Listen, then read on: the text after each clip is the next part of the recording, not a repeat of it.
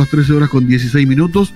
Vamos a ir hasta la pausa comercial y luego intentaremos nuevamente retomar el contacto con el concejal Claudio de la Horra. Diputado, ¿cómo está? Muy buenas tardes. Bienvenido a conversar los temas pendientes acá en Radio Énfasis. Hola, don Víctor, gracias por su presentación y su bienvenida. Buenas tardes, buenas tardes a Radio Énfasis, la radio oficial del Marga Marga, y a través de ella, como siempre, buenas tardes también a su distinguida y gran audiencia. Eh, diputado, muchas cosas que conversar. Yo partía la conversación interna respecto de que aparece en la prensa nacional como la disidencia del Partido Socialista llama a retardar el acuerdo nacional de Piñera. Usted me estaba hablando de, de, ese, de ese llamado. Eh, ¿Cuál es su visión de ese llamado, diputado?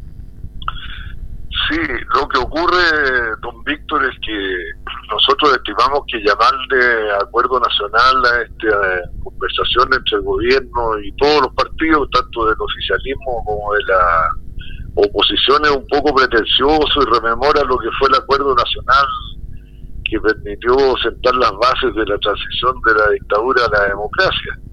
Y aquí de lo que se trata es de aunar esfuerzos para enfrentar lo que estamos viviendo hoy día, que es una desgracia, una pandemia, una situación crítica en lo sanitario y sus consecuencias sociales y económicas. O sea, una cuestión de coyuntura. Y nosotros teníamos razón al no llamarle acuerdo nacional. Hoy día, de hecho, a las 9 de la mañana, vía Zoom, se han reunido los presidentes con el ministro del Interior, señor Gonzalo Brunner, y sentó el tema de que si era un acuerdo nacional un diálogo y quedaron en que era un diálogo. A ver si hay agua en la piscina con un acuerdo, porque el acuerdo es cuando usted quiere comprar un auto, el señor que se lo quiere vender le pone el precio y usted le dice, ya, yo estoy de acuerdo con el precio. Ahí hay acuerdo. Hoy día, ¿qué hay sobre la mesa? Nada. Tenemos una situación diagnosticada como grave, crítica, urgente, eh, pero no tenemos una solución. Usted podría decir que llegaron a un acuerdo después de que hayan conversado, entonces a la gente no hay que crearle falsas expectativas.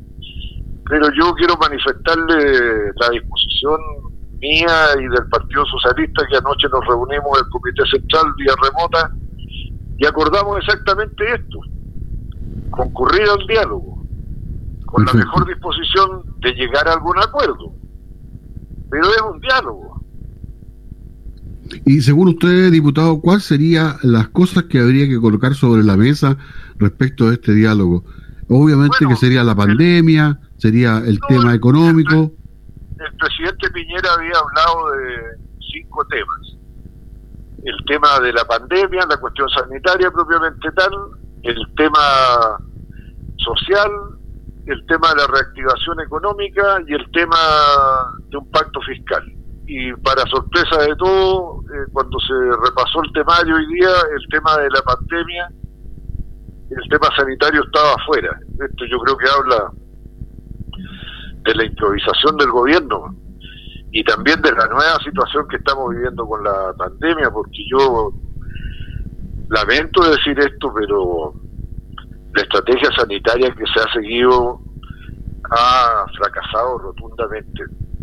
Ayer estuve mirando los números de cómo se propagaba la pandemia en las comunas que están en cuarentena y que en vez de disminuir tienden a aumentar. Me refiero, por ejemplo, a La Granja, San Joaquín, Los Espejos, San Ramón, La Cisterna, El Bosque, eh, que están todas en cuarentena y la cosa sigue subiendo.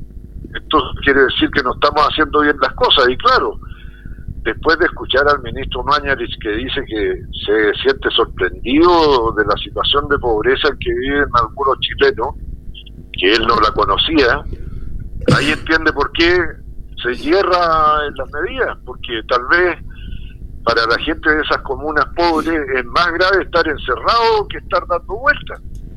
¿Por qué? Porque al estar encerrado, bueno, contagian por la, eh, el hacinamiento, contagian a sus próximos. Entonces, aquí se necesita una mirada sobre la cuestión eh, de la estrategia sanitaria. Bueno, se habrá excluido en esta primera conversación, pero yo creo que hay que reponerla porque no, no se está dando el ancho con las medidas que se están tomando. Eh, diputado, le escuché, bueno, hoy día en la mañana aclaró el, eh, ministro Mañalis eh, sus dichos en el canal de televisión respecto al conocimiento de la pobreza. Yo, bueno, ahí hay palabras y palabras. Finalmente, eh, él dice que como ministro, él conoce perfectamente, siendo ministro de Salud, conoce exactamente la situación económica del país y conoce la pobreza. Él se refería específicamente al tema en específico de un CITE que había ido y eso por ahí creo que salió la cosa. Pero bueno, yo creo que palabras más, palabras menos no ayudan mucho respecto de la solución final aceptémosle las explicaciones y tampoco hay que ser tan como se dice popularmente en Chile, que ya ahí uno se aprovecha de que se cayó. Pero el resultado práctico es que con cuarentena y todo, la cuestión sigue aumentando. Chile hoy día está en la punta de la propagación del contagio. En la punta, mundial. Sí. Eso no. Siempre destacan, tenemos el mejor sistema de salud, tenemos pero ahora nos destacan que estamos en la punta de la propagación de la pandemia. Sí, pero diputado, es que ahí, ahí donde yo, yo converso con la gente, ¿eh? claro, los contagiados. Pero usted cómo, cómo puede... vamos adelante. Pero ¿cómo, ¿cómo vamos a solucionar el problema de los contagiados? Si hoy día, eh, diputado, una mujer que estaba con cuarentena eh, se involucró, salió a la calle en su automóvil, hubo un accidente, quedó atrapada en el auto, la gente que la fue a rescatar, más de 30 personas, 7, 11 bomberos, 7 carabineros, 4 funcionarios del 10 personas trataron de sacarla del auto y estaba contagiada con el COVID-19 y las personas tuvieron que quedar en cuarentena porque la contagiaron. Yo hablo del contagio de la irresponsabilidad de las personas. Aunque tengamos millones de médicos, millones de ventiladores, nunca vamos a superar si no somos capaces nosotros como individuos de frenar esta situación.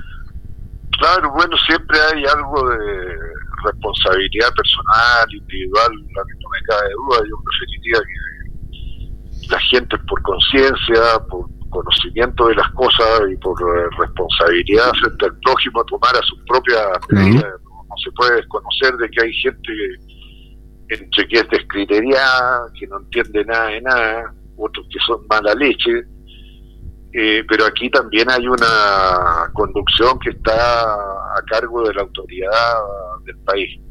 Porque, por ejemplo, la cuarentena en Santiago, mientras usted tenga buses circulando de punta a punta, para lado y lado, bueno, está invitando a la gente a subirse al transporte público y a salir de la casa. En mm. cambio, si usted elimina eh, el transporte público y la gente que está eh, confinada le da permiso para salir a comprar. Bueno, las compras que hay que hacer hoy día son de alimentación y de medicina. Claro.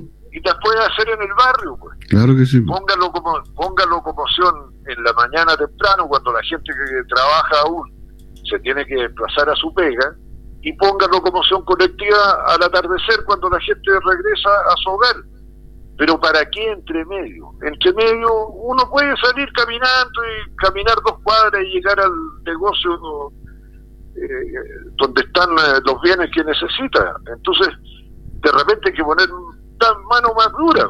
Claro que sí. Y también eh, más inteligente. Yo creo que hay mucha improvisación todavía. Esto de que estamos aprendiendo todos los días, oiga, no vamos a tomar seis años en aprender, pues esto no, es una, una carrera universitaria, ¿ah? esto es una conducción de la situación del país ahora, en inmediato.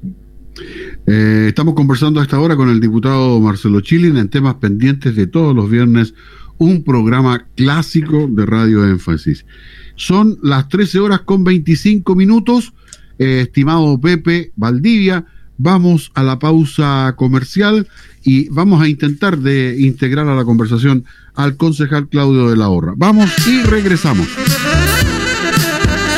Eh, no nos ha sido posible comunicarnos con eh, el concejal Claudio de la Horra. Entendemos que podría estar en una sesión seguramente en la ilustre municipalidad de Villa Alemana, pero tenemos al diputado Marcelo Chilin, con quien estamos conversando de los temas pendientes. Y pasando a otro tema, me gustaría preguntarle, diputado, en esta semana que ha transcurrido, temas que son relevantes respecto de la, en materia legislativa que nos pueda comunicar a los auditores de Radio Énfasis. Disculpe, se, me hubo una parte que no le escuché, don Víctor. Ah, no, lo que yo le preguntaba derechamente es que cuál, a juicio suyo, en esta última semana legislativa era relevante para comunicarles a los auditores de Radio Énfasis. Bueno, todas las semanas legislativas tienen su novedad. Yo creo que un eh, proyecto importante que quedó listo para hacer leyes es el de la llamada portabilidad financiera que va a estipular la competencia entre los bancos para ofrecerle mejores tasas y mejores condiciones a sus clientes, haciendo que sea más barato y más simple el trámite del paso de un banco a otro. Eh, ¿Eso es para la gente que tiene crédito hipotecario? ¿Y crédito de consumo? todo tipo de servicios bancarios. Ah, ya, desde la cuenta corriente hasta el crédito. Ah, perfecto, perfecto, ya. Bueno, hasta, aquí el trámite total, incluidos pagos de notaría y tatatita tatá, salía como 700 mil pesos, entonces no era llegar y cambiarse de banco. Mm. Y ahora eso se va a ver reducido como a 200 mil pesos, lo que va a simplificar la decisión del cliente. Y bueno, si alguien le ofrece una tasa hipotecaria más baja que la que le está dando el banco donde está, se puede cambiar, independiente de que tenga que desembolsar un poco ahora en eh, el plazo del crédito se va a ver amortizada esa pequeña inversión largamente. Yo creo que una, es como lo que se hizo con los celulares, que usted puede migrar de una compañía a otra conservando su número. Cosa que antes era, si usted se iba de una compañía, se iba sin el número y tenía que adquirir otro e informarle a su medio familiar, amical, social o de negocio de su nuevo número, con lo cual podría cambiarse. Ah, Ahora va a ser parecido, pero de los bancos, y yo creo que es una buena noticia. ¿Y ya es ley, diputado? Sí, ya quedó listo, falta promulgue el presidente de la República, pero está aprobado por el Senado y por la Cámara de Diputados. Eh, diputado, no, no puedo dejar de preguntarle esto eh, respecto de eh, que el Senado aprobó el límite de la reelección pero sin retroactividad. Eh, ahora volvió a la Cámara, se va a ver, eh, algunos diputados han hablado que no van a aceptar esto y que van a apoyar la retroactividad eh, para que se haga efectiva ahora y no a partir de la próxima elección. Sí, bueno, yo me cuento entre los autores del proyecto que se aprobó en 2012, que de haberse aprobado por el Senado en ese entonces sería vigente ahora y en consecuencia ya estaría rigiendo a plenitud. Pero bueno, el Senado se tomó todo el tiempo que se tomó, recién lo discutió y lo aprobó ahora. Eh, naturalmente yo soy partidario de la retroactividad porque esto debió haber empezado a contar en el 2012, no solo ahora. Pero pareciera que a quienes quisieron enredar las cosas en el Senado se le enredaron las cosas a ellos mismos porque al tratarse de una reforma constitucional, eh, eh, Esta reforma opera en el acto, de inmediato, entra en vigencia ahora. Y entonces, para la próxima elección parlamentaria, va a ser un requisito en la inscripción de las candidaturas el no tener más de dos reelecciones en la Cámara de Diputados y más de una en el Senado. Así que, y como la Constitución opera sobre la ley, por razones de que es la ley fundamental, entonces pareciera que le salió el tiro por la culata a los que querían. Pero esto lo vamos a terminar de, verificar ya.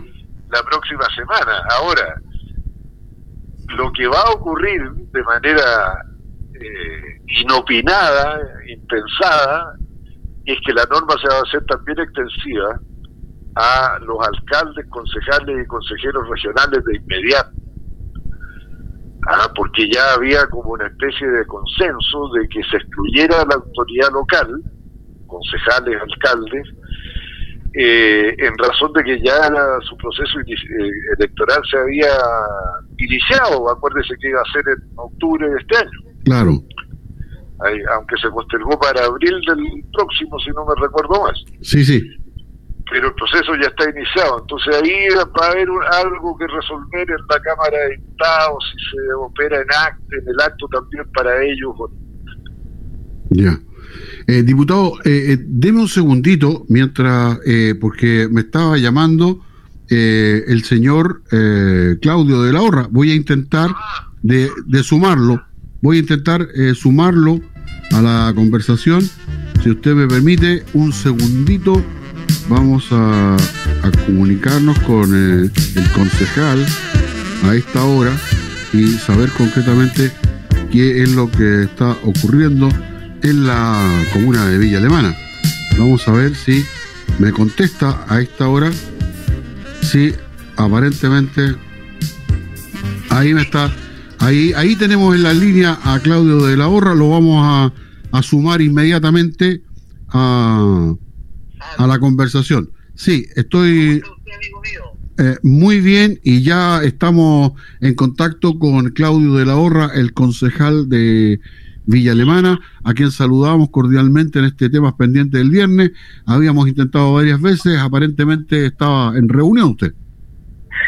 Hay muchas cosas que hacer por la comuna, la verdad, disculpen, pero está habiendo una situación referente a las canastas familiares que tiene que repartir el municipio y que bueno, Perfecto. como lo he venido diciendo, hay que mejorar ahí la logística, la distribución de las mismas porque si no lo hacemos rápido, ¿cómo le vamos a pedir a los vecinos que se queden en su casa? Pues? Sí. Bueno, le, saluda, le saludamos y, y también está, eh, obviamente, el diputado Chilin, quien eh, ha estado conversando eh, dos temas relevantes a nivel nacional. Y para que lo salude. Yo quiero saludarlo y felicitarlo por la declaración que eh, sacó en redes sociales respecto a la famosa votación del Senado de la reelección. Y, y también porque tuve una reunión con los concejales eh, PS de acá en la quinta región y mandó muchos agradecimientos el concejal de, Calera al diputado eh, Lautaro Correa. ¿Ah? Así que para que sepa que el, diputado no solo hace cosas por Villa Alemana, sino también por otros lados. ¿ah? Eh, diputado. Sí, dígame, don Víctor. ¿Está escuchando usted a Claudio de la Horra? Sí, sí, lo, estoy escuchando, lo estoy escuchando. Eh, perfecto. Eh, respecto de la reelección, que había sacado un comunicado y el saludo era del concejal de la ciudad de La Calera, si recuerdo bien. Sí. Bueno, se agradecen los conceptuosos términos en que se refiere a mí el concejal de La Horra y los agradecimientos del señor Lautaro Correa, que es el concejal al cual alude Claudio de, la Calera. Y bueno, es simplemente el trabajo que hay que hacer, uno no, lo hace por buscar agradecimiento y en el caso del tema de las reelecciones por una convicción que data de antiguo. Tanto el, tema de la reducción de la dieta como la limitación de las reelecciones tienen que ver con el mismo problema que ya es de antiguo. Lo que pasa es que nos hacemos los lesos y no reaccionamos nunca. Y ese problema antiguo es el deterioro de la legitimidad y del prestigio de los parlamentos en el mundo, siendo el Parlamento la institución clave en el andamiaje de la democracia, es la que protege nuestras libertades y garantías individuales, que es lo esencial. Aquí se necesita defensa del ciudadano contra el poder, en particular contra el poder ejecutivo que ha concentrado la mayor parte de las facultades y atribuciones en materia de gobierno en el mundo. Y por eso hay que defender al Parlamento, no a los miembros que lo integran. De hecho, con esta norma, que todo indica que opera en el acto por tratarse de una reforma constitucional que no tiene condicionamientos, es autosuficiente, eh, yo en lo personal sería afectado, pero el problema no es de Marcelo Chile, el problema es de la institución Parlamento que tiene una función importantísima que cumplir, que es vigilar al Poder Ejecutivo, fiscalizarlo, y dos, proteger a los ciudadanos contra los abusos de los poderes, de los poderes públicos y de los poderes fácticos. Y eso es lo esencial. El resto son que si este era buen parlamentario o no era buen parlamentario pasa a ser secundario, un hecho subalterno. El problema es la institución y su utilidad para la sociedad. Perfecto. Eh, concejal. Mire, yo recuerdo, porque quiero que queden como estas cosas grabadas, ¿ah? no solo los archivos de Radio Énfasis, sino en nuestro radio escucha, porque yo como decía, hay muchas cosas que después otros se las atribuyen. ¿eh?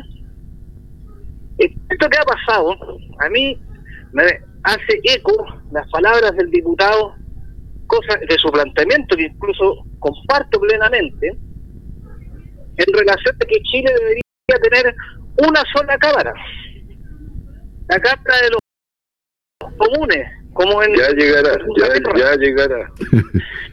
paso a paso, paso a paso.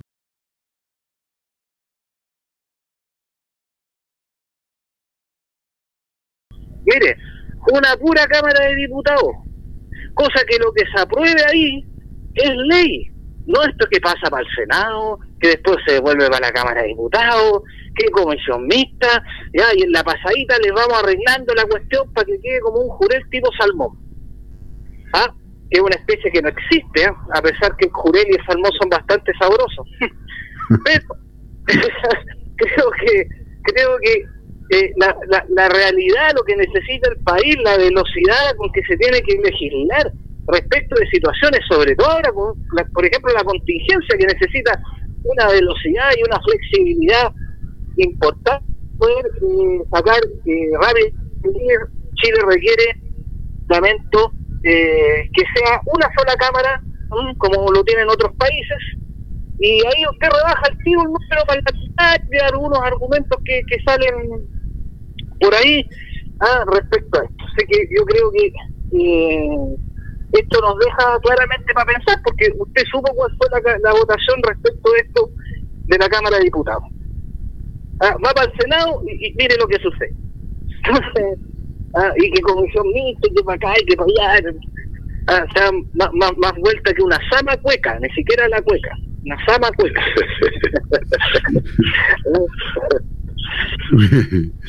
Eh, estamos a esta hora en temas pendientes con el diputado Marcelo Chile y con el concejal de Villa Alemana, Claudio de la Horra, y conversando de los temas eh, contingentes eh, en la política y en la economía. Ya hablábamos con el diputado respecto del tema de la reelección y si era retroactivo o no. Hablamos de, de esta ley que ya es un hecho de la portabilidad, que también es, muy interesante. Y también me gustaría eh, darle la oportunidad al, eh, al diputado de, de, hablarnos seguramente de en materia legislativa u otro tema que considere importante respecto de lo que ha ocurrido durante esta semana. Mire, le voy a dar una noticia como cada vez que puedo lo hago a través de Radio Énfasis. Atención eh, Pepe, atención Pepe, grabando. Pues, hoy día se inició el diálogo entre todos los partidos políticos y el gobierno eh, para eh, determinar medidas que permitan enfrentar mejor la crisis sanitaria y sus consecuencias socioeconómicas. Se hizo vía Zoom, participaron todos los presidentes de los partidos que estaban convocados, eh, invitados, en realidad estaban todos invitados y el gobierno acotó eh, el, ámbito a los partidos estaban presentes en las comisiones de Hacienda. Pero bueno, nadie se explica por qué estaba Egópolis en la conversación que no está en la comisión de Hacienda. Y en cambio el Partido Comunista, que sí está en la Comisión de Hacienda de la Cámara de Diputados, no concurrió, le mandó una carta al presidente, no sé qué dirá la carta. Y el diálogo se va a sostener dentro del Congreso, en el ámbito de las comisiones de Hacienda Eh, cada partido tiene que designar a su representante en el Senado, que en el caso nuestro será Carlos Montes, y en la Cámara de Diputados, que hay que resolver si va a ser Manuel Monsalve o yo. No tiene mayor importancia, da lo mismo cualquiera de los dos. Eh, y esto es una novedad que todavía no está en los medios de comunicación, salvo en la radio énfasis. Y si me toca a mí, aunque igual voy a estar, aunque no sea el nominado oficial, no importa, igual estaré. Yo me voy a preocupar especialmente de los temas de los más débiles, porque los más fuertes no necesitan a nadie que los defienda, se defienden solitos con el poder que tienen. Y defender a los más débiles, hacer el énfasis en fortalecer el sistema de salud ahora, pero ahora y para siempre porque la gente no solo se enferma de coronavirus, ¿no? Sí. Y hay que fortalecer la salud municipal, hay que fortalecer las seremis, que casi son esqueletos, porque no tienen gente para que trabaje, y en estos tiempos es importantísimo. Por ejemplo, si las seremis fueran fuertes, serían ellas las responsables de detectar los focos de contagio y a los contagiados, y de aislarlos y de darle seguimiento pero hoy día no se puede hacer porque tiene una estructura muy débil.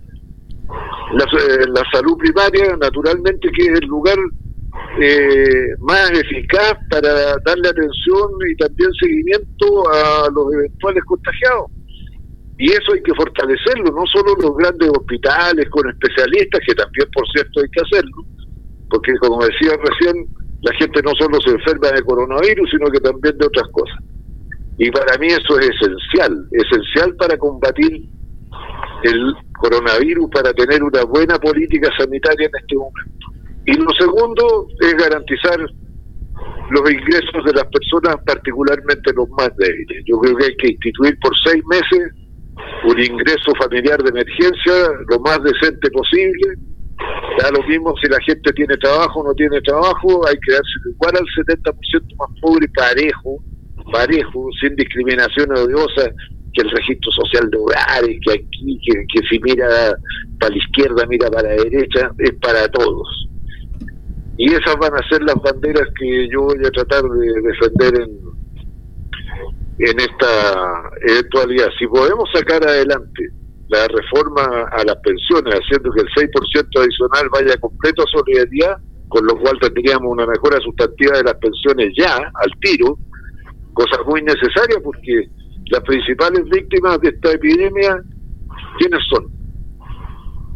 Los adultos mayores, los, jubilados, para que los jubilados puedan estar en su casa dignamente y alimentados y, y calefaccionados, necesitan ingresos. Esto es una cuestión urgente. Si usted es sincero en que quiere cuidar a nuestros adultos mayores y que quiere a los viejitos y que aquí y allá, bueno, hay que demostrarlo con hechos. Y eso es hacer esta reforma de pensiones ya. Y si quiere proteger a los trabajadores, hay que fortalecer el seguro de cesantía, haciendo que el que pasa a la cesantía tenga ingresos lo más similares posible al sueldo que tenía cuando tenía trabajo. Esas son las medidas esenciales. Todo el resto lo podemos conversar después. Y las ideas acerca de cómo financiarlo no se las voy a decir ahora porque son un secreto eh, secreto, secreto que tiene que estar muy bien guardado para cruzar espadas con los que siempre van a salir con la como lo que salieron ahora los de la UDI, que no hay que reajustarle los sueldos a los trabajadores del sector público que ganan más de 700 mil pesos. Están mal de la cabeza, aquí si, se gana 700 mil pesos no es rico. Con razón dicen yo no sabía cuánta pobreza había, quiere decir que no entienden nada de nada son marcianos. Bueno, yo creo que no, no son marcianos, en marcianos no hay gente. alienígenas.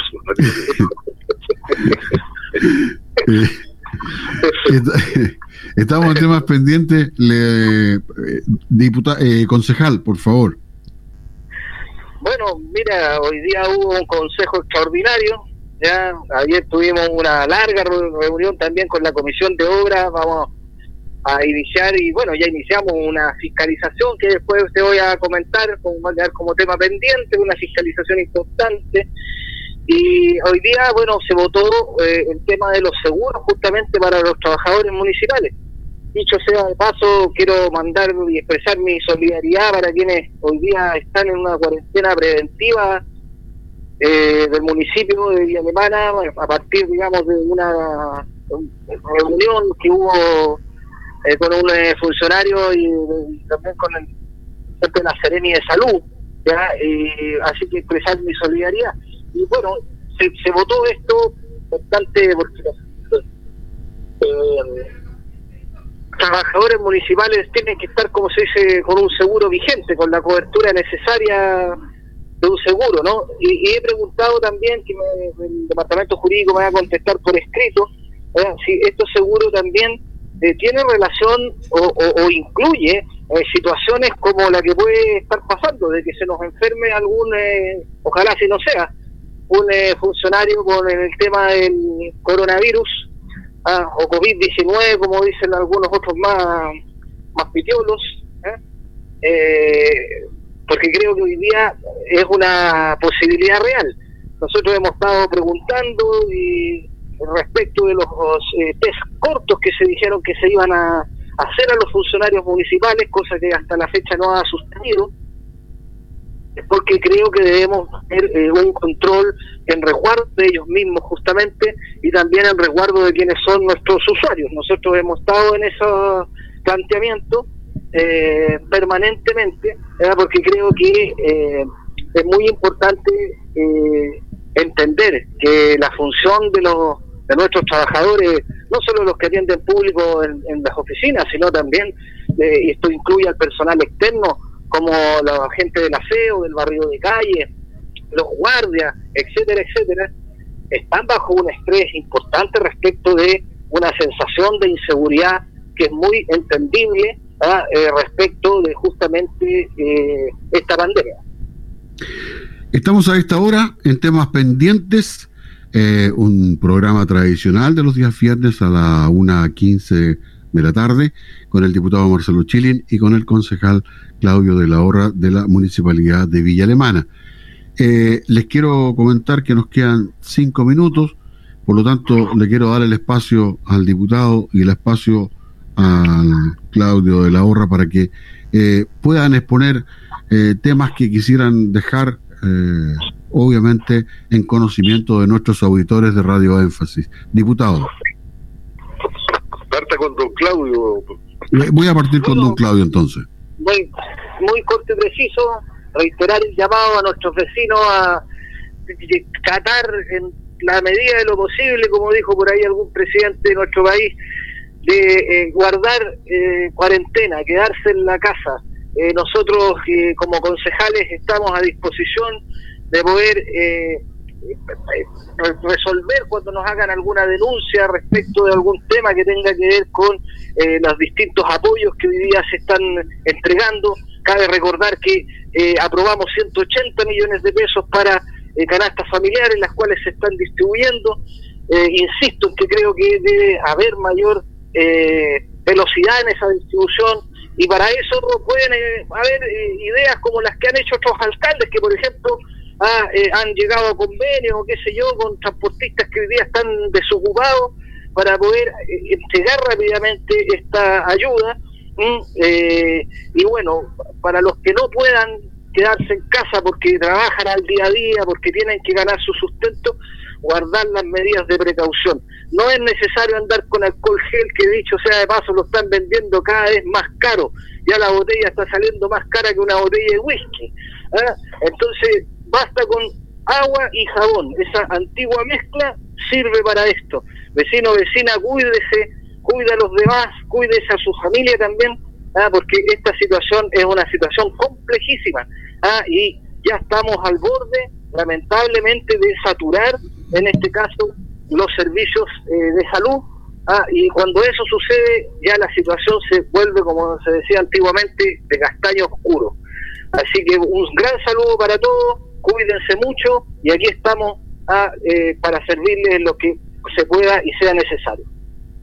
Ok, muchas gracias, concejal. Eh, diputado. Gracias, don Víctor. Mire, yo quisiera transmitir a las personas que nos escuchan la preocupación del presente y por el porvenir. El presente en Chile es un desastre. La estrategia sanitaria fracasó. Por algo, la región metropolitana está completamente cerrada y estamos exigiendo que en Viña del Mar, Valparaíso y San Antonio se adopte de la cuarentena ya. Esto es, no, que todavía los números, mire, esto se paga con una velocidad que es como si usted le echara benzina a un incendio. Un día tiene 10, al día siguiente 20 y dos semanas después tiene 400. Esto ya no da para más ya se le derrumbaron los castillos de naipe, como reconoció el señor Mañalich. Señor Mañalich, haga caso a las recomendaciones de sentido común. Este asunto se propaga donde nos encontramos físicamente los chilenos, en los grandes conglomerados urbanos, en las conurbaciones como Valparaíso, Viña del Mar, Quilpué, Villa Alemana. Haga caso, señor Mañalich. Pero usted, señora, señor auditor, también haga caso tome las medidas, aunque la autoridad no las imponga, hágase responsable de sí mismo. Es necesario, mire, la doctora china que descubrió el coronavirus cinco años antes de que se convirtiera en pandemia, ha advertido de que vienen nuevas cosas, otros virus de origen animal que se van a pasar para el lado de lo humano, por una razón bien sencilla, porque la raza humana aumenta y aumenta y de la raza animal disminuye y disminuye y nos encontramos más frecuentemente en consecuencia. Esto es un fenómeno global. Si las cosas son así, hay que tomar medidas drásticas ahora, pero de manera permanente. Fortalecer el sistema de salud no es solo por ahora, es para siempre. Y eso también lo tiene que entender la actual autoridad. Bueno, si no lo entiende, los chilenos tendrán elecciones próximamente, ahí podrán elegir autoridades más responsables. Pero en el interín, si la autoridad no reacciona, reaccione usted, estimada amiga, reaccione usted, estimado amigo. Esto es muy serio, muy grave. No hay vacuna. Cuando haya vacuna va a ser muy lenta utilización, porque por producirla en cantidades industriales no es sencillo. Hoy día estamos sobre el planeta más de 7.500 millones de seres humanos. ¿Se imagina lo que es vacunar a los 7.500.000 millones 7.000 millones 500 mil eh, eh, seres humanos que lo habitamos? Es una tarea hercúlea. Por favor, estimada amiga, estimado amigo, hagan caso de tomar la responsabilidad sobre ustedes mismos. Ustedes no son responsables del virus pero sí nos podemos hacer responsables de cuidar. Eh, diputado, le agradezco enormemente, eh, le agradezco también, concejal, eh, de la participación. Eh, para la despedida, el minuto de cada uno, concejal. Bueno, en la despedida quiero lamentar la partida de un gran amigo y un muy buen ciudadano, parte de la cuarta compañía de bomberos de, de Villa Alemana, que es muy querida porque eh, Juan Bustos en su, gestionó eh, la posibilidad de esa compañía, el diputado Juan Bustos, eh, a partir de un, muy buen buena, buen amigo, don Ernesto Castro, que lamentablemente hoy partió hacia, hacia el más allá. Así que mis condolencias para la familia y destacar su ejemplo de vida, no tan solo en servicio público como bombero, sino una persona que donde podía ayudar eh, siempre estaba. Mm, hoy día hacíamos, eh, justo eh, recordábamos esto con el ex concejal Gonzalo Uribe, que mm, me llamó justamente preguntándome por este triste deceso, esta partida de eh, Ernesto, así que un, abrazo, o no, un codazo nomás, porque ahora no se pueden abrazos, ¿no? A todos los amigos de la cuarta compañía y también especialmente a, su familia. Bueno, nos adherimos a ese cordial y fraternal eh, cariño para la familia de quien realmente falleciera el día de hoy de la cuarta compañía de bomberos. Eh, diputado, eh, para la despedida, para el final del programa Temas Pendientes de esta semana. Sí, reiterar mis buenos deseos a toda la gente, que estén bien, cada uno, su familia, sus amigos, su círculo social cercano, sus compañeros de trabajo, y para que este buen deseo se cumpla, hagamos los cargos de nosotros mismos, independientes de lo que nos diga la autoridad, y tomamos las medidas de protección personal que todos conocemos bien, lavarse las manos, usar no meterse en aglomeraciones, permanecer en la casa todo el tiempo que podamos dentro de nuestras posibilidades.